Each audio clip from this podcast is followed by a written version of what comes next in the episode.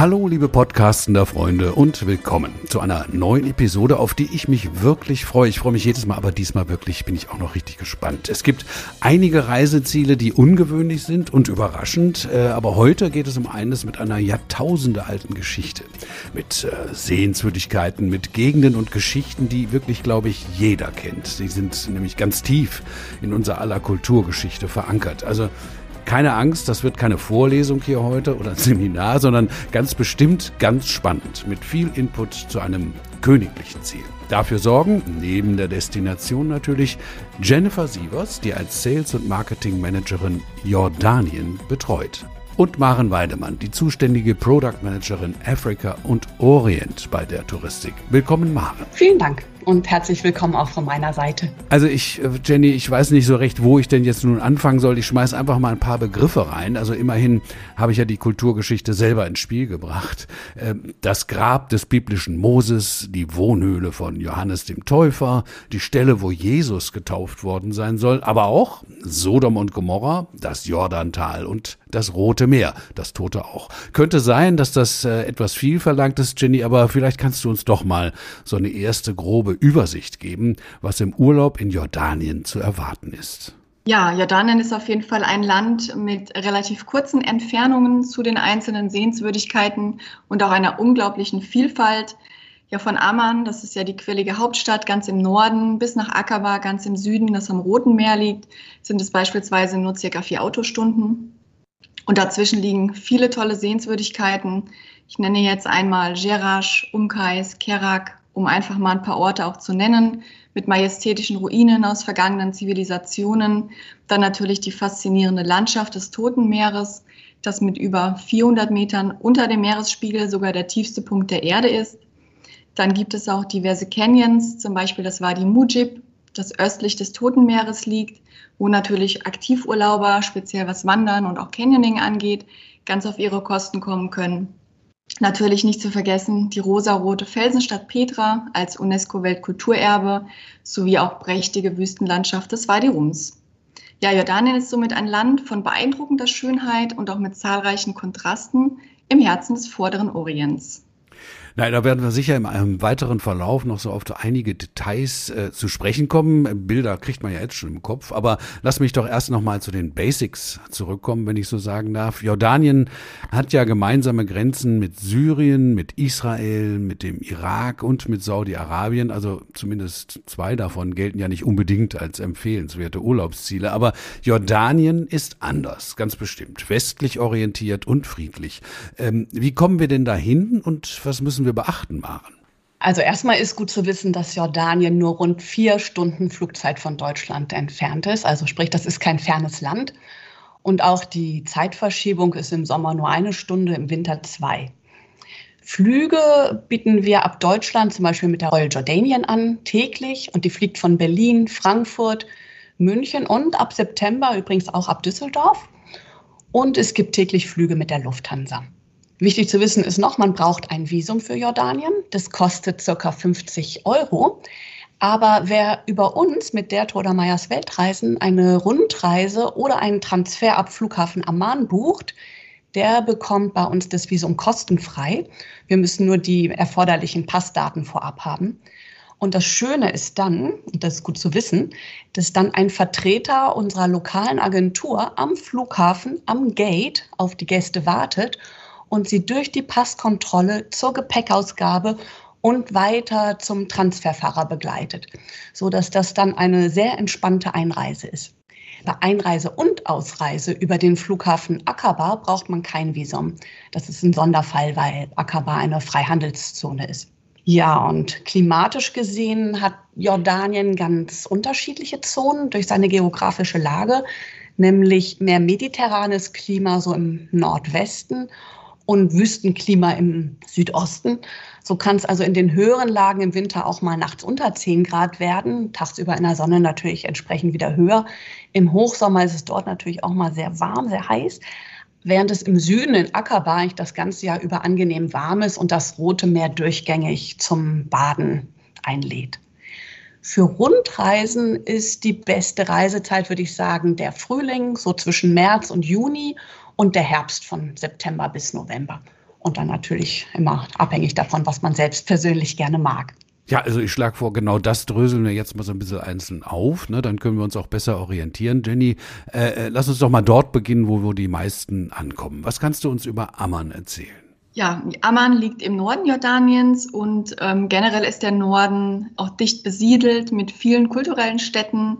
Amman ist die Hauptstadt des Landes und eine faszinierende Stadt voller Kontraste, also eine Mischung aus Tradition und Moderne.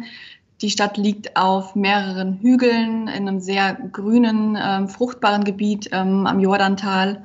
Wie bereits schon gesagt, mehrere Hügel, also auf sieben Hügeln befindet sich die Stadt und ähm, ein Hügel davon besonders ist mit der Zitadelle ausgestattet, die auf jeden Fall einen Besuch wert ist, wo Gäste einen Einblick in die Entwicklung der Stadt Ammans bekommen, aber natürlich auch noch eine atemberaubende Aussicht auf die Innenstadt haben. Und zu den Sehenswürdigkeiten dort auf dem Hügel zählen auch der Herkulestempel sowie eine byzantinische Kirche. Unten in Downtown befindet sich das römische Amphitheater. Das ist ein historisches Freilufttheater, was ebenfalls sehr sehenswert ist. Und das wurde in der römischen Antike eben für ähm, Vorstellungen genutzt, sodass auch dort bis zu 6000 Zuschauer ein Programm auf der Bühne verfolgen konnten. Aber auch kulinarische Genießer können sich in Amman durch die arabische Küche einmal testen. Es gibt sehr viele Restaurants, die lokale und auch orientalische Gerichte anbieten oder sogar auch Kochkurse wie Baiti City. Das Nationalgericht in Jordanien ist Mansaf. Es ist ein Lammgericht mit Reis oder auch ähm, süße Speisen gibt es, vor allem eine sehr bekannte Nachspeise Kunafa. Also probieren lohnt sich auf jeden Fall. Maren, du hast ja eben schon von Badetemperaturen gesprochen. Ähm, die Bilder von so, ja, meistens Bücherlesenden Badenden im Toten Meer kennt ja jeder. Wie ist das denn da am Toten Meer so? ja, cool. Und wie du sagst, also jeder kennt ja diese Bilder, wo Leute im Toten Meer auf dem Rücken im Wasser liegen und lesen. Und als ich das erste Mal dort war, habe ich natürlich auch gleich so ein Foto von mir machen lassen. Und anschließend wollte ich ein bisschen schwimmen und musste dann echt lachen, weil das gar nicht geht. Durch den hohen Salzgehalt im Wasser wird so ein Auftrieb bewirkt. Also ich konnte gar keine normalen Schwimmbewegungen machen, weil meine Arme und Beine nach oben gedrückt wurden. Also das ist wirklich ein einmaliges Erlebnis. Und äh, dort zu baden oder sich dann mit dem Schlamm einzureiben, das sind ja diese anderen Bilder, die man kennt. Ähm, ja, das hat ja auch noch positive Effekte auf die Haut durch die vielen enthaltenen Mineralstoffe. Also das sollte man sich auf keinen Fall entgehen lassen. Aber das Besondere am Toten Meer in Jordanien ist auch, dass hier die Resorts alle am nordöstlichen Ufer des Toten Meeres liegen und man so einen wunderschönen Blick auf den Sonnenuntergang über das Tote Meer hin zu den Bergen auf der anderen Seite hat. Und dabei kann man sogar manchmal die Lichter von Jerusalem sehen. Und die Resorts hier in Jordanien sind Wellness-Resorts. Die gehören alle zu namhaften Ketten wie Kempinski, Mövenpick oder Crown Plaza. Die liegen alle am Strand des Toten Meeres und haben Spas, die neben den normalen Massagen und Behandlungen auch Schwefelbecken und Meerwasserpools anbieten.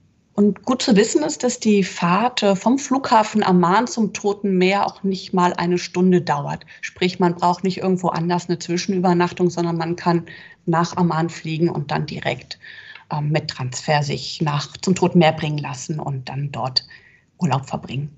Ist ja schon irre, ne? Also die Lichter von Jerusalem kann man sehen beim Sonnenuntergang. Also mal abgesehen davon, dass das bestimmt ein total super mega Foto ist, äh, macht einem das ja erstmal klar, wie nah da alles so zusammenliegt. Ne, Jenny? Auch das Rote Meer unten, ein, ein tolles Badeziel. Äh, was würdest du da uns ans Herz legen? Genau, um hier jetzt nochmal bei den Badetemperaturen eben zu bleiben, ähm, gehen wir einmal vom Toten ans Rote Meer. Die Temperaturen sind dort ebenfalls ganzjährig sehr angenehm mit über 20 Grad und ähm, es eignet sich doch sehr im Anschluss einer Rundreise, um dort noch ein bisschen zu entspannen. Wer nicht nur die Füße hochlegen möchte, kann sich aber auch im Wasser austoben und per Schnorchel oder auch Tauchgang die bunte Wasserwelt dann erkunden. So eine andere Attraktion, von der bestimmt alle äh, ZuhörerInnen äh, schon so ein Bild im Kopf haben, jetzt, wenn man über Jordanien redet, also nicht nur die Indiana Jones-Fans, das ist äh, natürlich Petra, die Felsenstadt. Äh, das ist ja irgendwie Kulturgeschichte und Abenteuer gleichzeitig, oder Jenny? Ja, genau, da hast du recht. Also Kultur und Abenteuer können hier sehr gut vereint werden. Die Felsenstadt Petra ist ja das Erbe der Nabatäer, einem arabischen Volk, das sich vor über 2000 Jahren dort im Süden Jordaniens niederließ Und ähm, die Stadt ist ein sehr weitläufiges Gelände, bietet sehr viel Sehenswertes. Also zunächst einmal, man läuft ja durch den Sieg, das ist eine Schlucht mit über 100 Meter hohen Felsen und man kommt eigentlich aus dem Staunen schon gar nicht mehr raus, wenn man dort langläuft. Denn ähm, es gibt mehrere Kurven und so gefühlt mit jeder Kurve, die man dort geht, steigt einfach die Anspannung, wann denn endlich dieses Schatzhaus am Ende erscheinen mag. Und das Schatzhaus ist ja auch das bekannteste Monument dort in der Felsenstadt.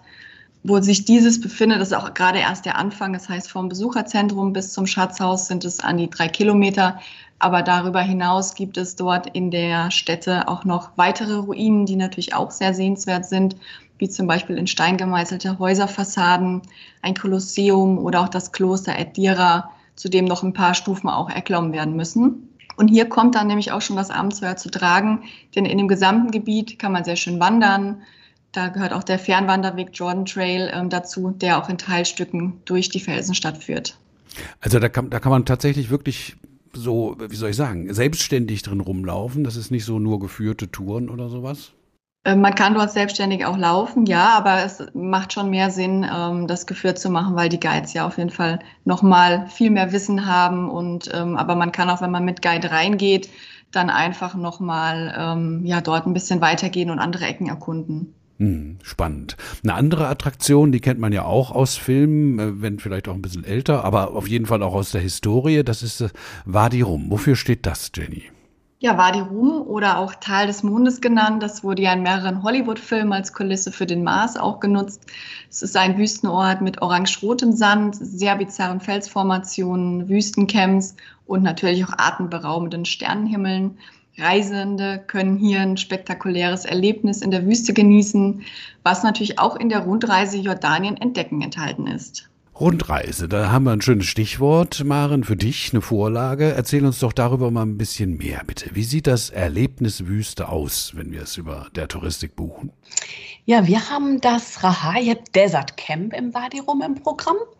Und das ist ein sehr schönes Camp, das man mit einem normalen Pkw sogar erreichen kann. Das hat verschiedene Zelttypen und da haben auch selbst die Standardzelte ganz normale Betten, nutzen allerdings Gemeinschaftswaschräume.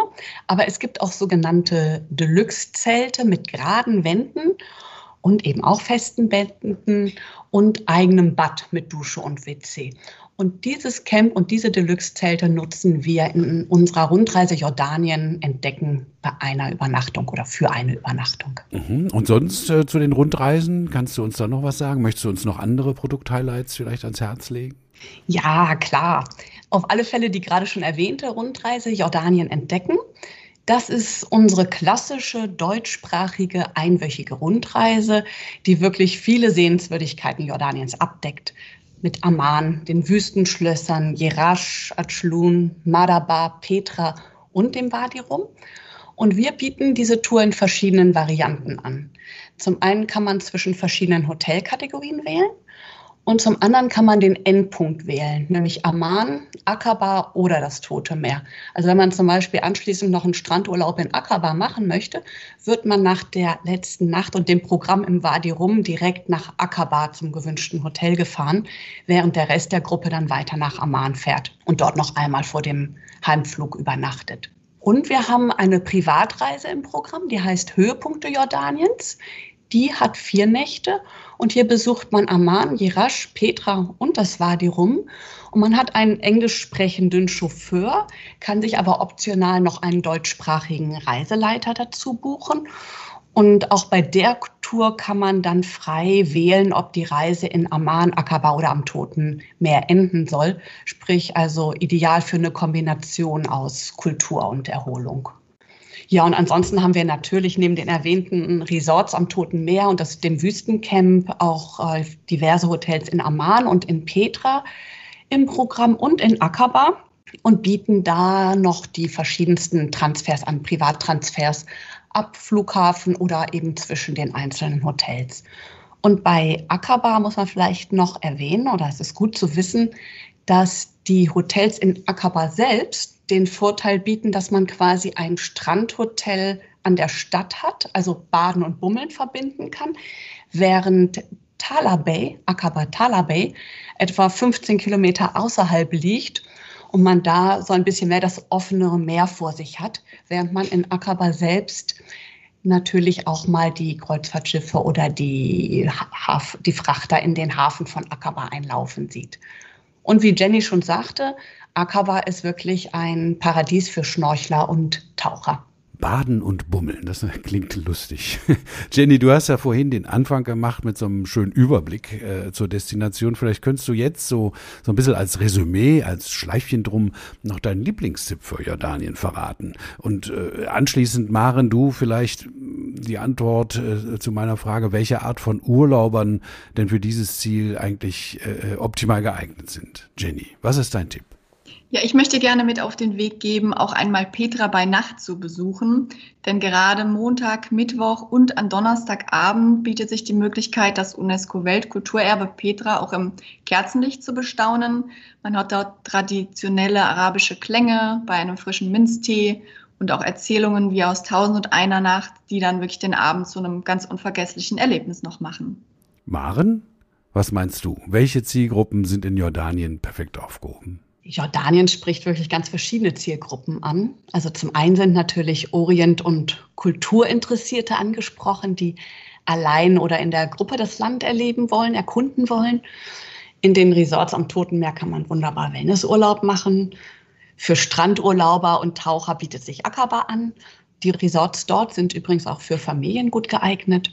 Und Naturliebhaber finden überall im Land spannende Wanderwege, Kletterfelsen, Canyons und beeindruckende Naturreservate, die wir hier ja noch gar nicht genannt haben. Aber ich finde, das Wichtigste ist, dass man in Jordanien durch die relativ kurzen Entfernungen verschiedene Interessen wunderbar kombinieren kann.